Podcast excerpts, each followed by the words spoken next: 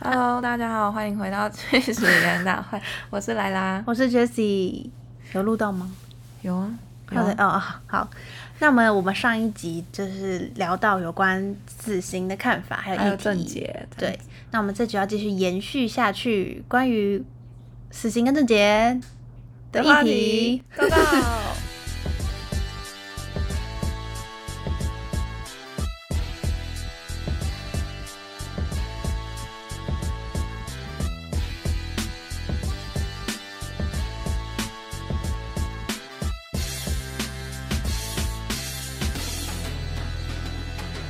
讲到这个，我就想到，不知道大家知不知道，新加坡是全球犯罪率最低的国家，他们的法律不仅严格，然后还有赫赫有名的鞭刑。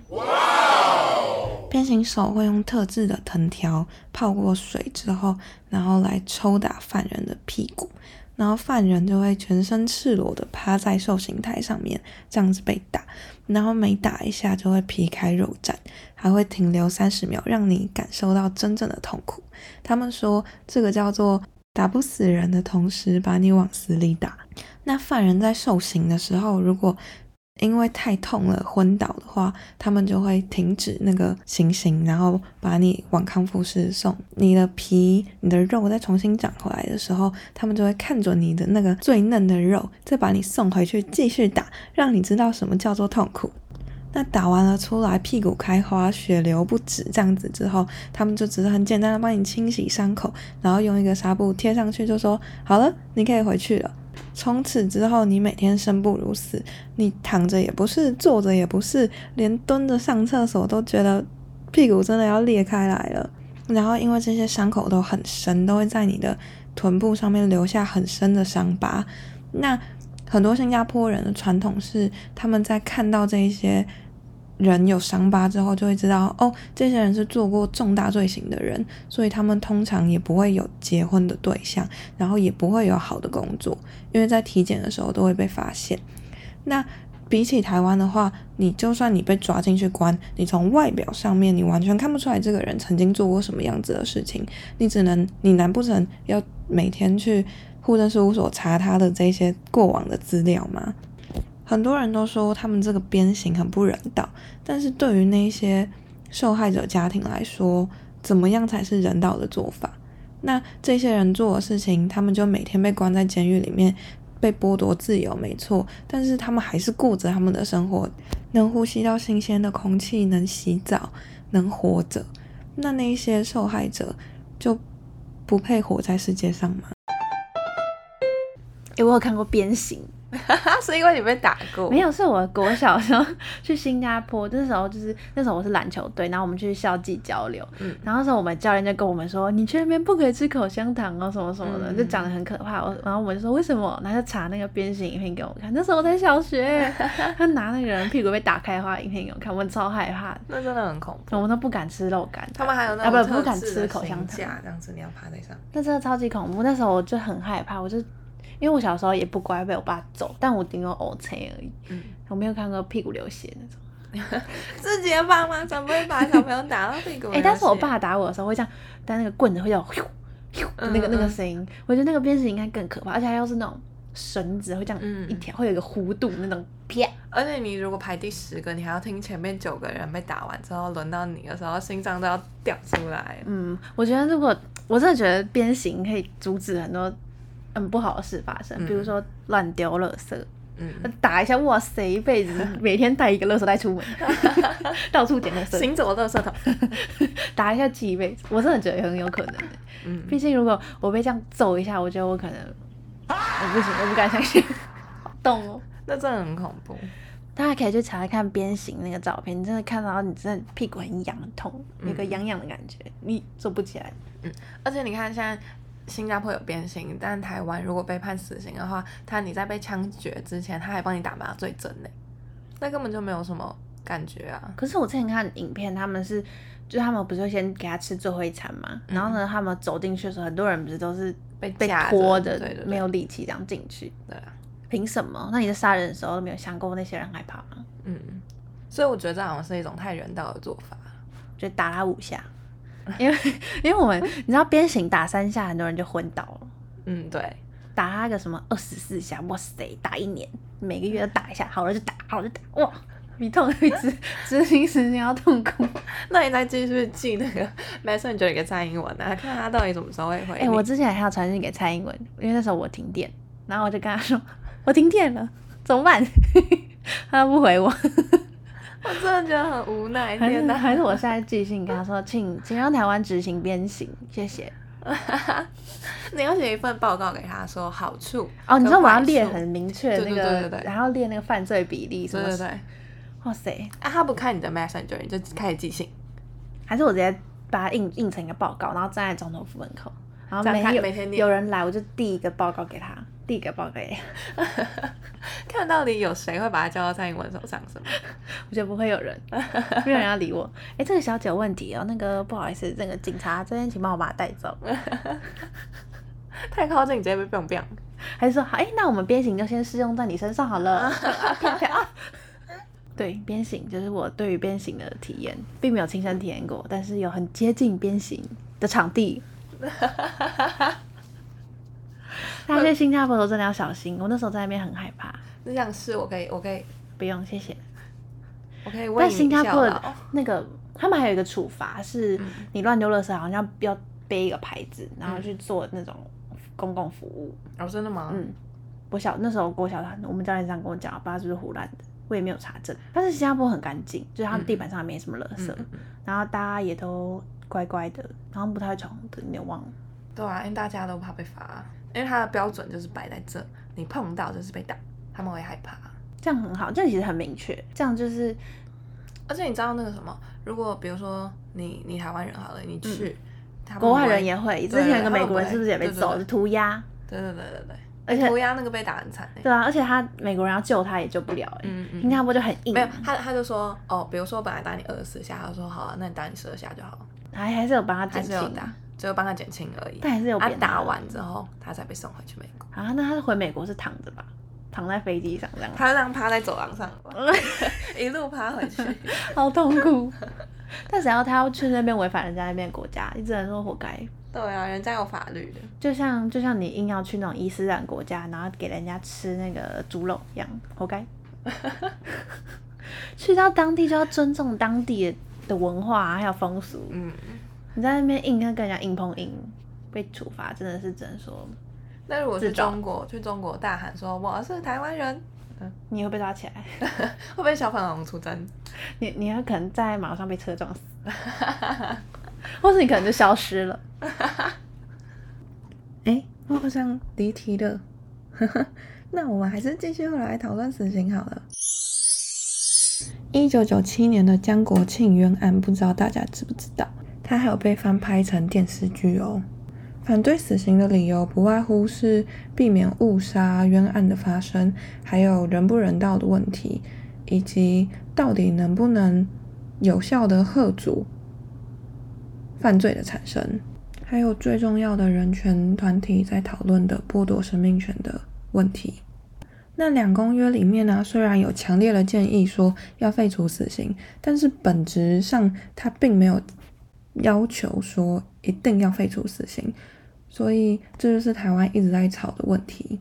应该说是全世界都有在讨论这样子的议题，像是美国啊，它有二十八个州是有保留死刑的，然后另外二十二个州跟首都是废除死刑的。于是他们就去做了一个统计，说死刑到底可不可以去遏阻犯罪的产生？结果出来呢，那些废除死刑的州的犯罪率远远的低于那些有死刑的州。所以啊，比起你死刑到底存不存在，其他的各种社会的变因跟经济的状况，对于谋杀犯罪率的影响，其实会更加的大。还有啊，象征和平开放、已经废除死刑的北欧国家挪威，也有发生过非常恐怖的攻击事件，是在二零一一年的七月。布雷维克先是在挪威首都奥斯陆的政府办公室引爆炸弹，炸死了八个人，然后他又潜进了附近的小岛，然后呢枪杀扫射了六十九个在岛上参加夏令营的青少年。那当时挪威最重的处罚就是判处他二十一年的监禁。那挪威这个非常人道的国家，他们在监狱里面的时候，不仅有豪华单人房，然后又可以做运动，有健身房，还有音乐课、烘焙课，各种事情可以让你去体验，还有电动可以玩，电视可以看，你只是不能走出这座监狱而已。布雷维克在二零一一年的时候被关，然后在二零一三年的时候去申请了大学，没想到他竟然上了，然后呢，于是他就在。监狱里面有了自己的书房，然后他就可以每天在监狱里面上学，他不用去学校，他不允许去学校。于是呢，他就说：“你这样子关我的话，我没有自由，什么？你违反人权，你不人道，我不能看我其他的狱友，我还要被你搜身，我的心理健康都出现了问题。哇嘞，你杀了这么多人，你还可以受这些？”即使如此，还是有人认为他有受过教育，总比没有受过的好。教育应该是拿来救赎别人的，它能让人类变得更好。即使他对了那么多的受害人犯下了令人发指的罪行，还是有教无类的。挪威的司法主打修复式司法，超难念的修复式司法，他关注的是要怎么治愈，他要治愈受害者，治愈社会，还有治愈犯罪者。他比起我们要讨论犯罪者说他到底会被关几年呢？会有什么惩罚？他的重心更在于我们要怎么样的去大程度的修复受害者内心的这些伤痕。那比如说像是在这个布雷维克的案例里面，这七十七名的受害者跟幸存者，还有这些罹患者家属啊，他们都直接在法庭上面发声，他们对着布雷维克。来描述失去亲人的这些痛，还有我们亲人没有实现的梦想。内容有多长，大家就要在法庭上听多久。这其实跟我们台湾的着重犯罪者的刑期审理很不同。那这样子的做法，只是挪威社会啊，挪威政府努力弥补受害者家属的一个象征。当然，后续还会有一些赔偿跟一连串的社会介入，来协助这一些。彝族们走入正常的生活，尽管他们的生活永远不会跟从前一样。那我呃，欧洲这种对于死刑比较犯罪者比较宽容的国家，我自己觉得是需要，因为他们也是经过全体的公民投票，然后决定要废死的。嗯，但是这个行为，我觉得在亚洲，就是台湾，台湾地区应该偏困难。嗯，因为台湾其实对于死刑的存在与否的。反应很两极，就支持人就是不支持人就是就是，哎，他们的声音好像一样，哎，是同一个人吗？反正就是他们就是很两极啊。我自己也我自己也觉得，对，就是如果我跟我遇到一个嗯不支持死刑的人朋友，我觉得我们两立场很难改变，嗯嗯，除非有遇到什么很重大事情，但是希望不要遇到。但是我所以我觉得这种观念其实很难。后天就很很难，你一旦认定就很难再改变啦。对啊，怎么讲？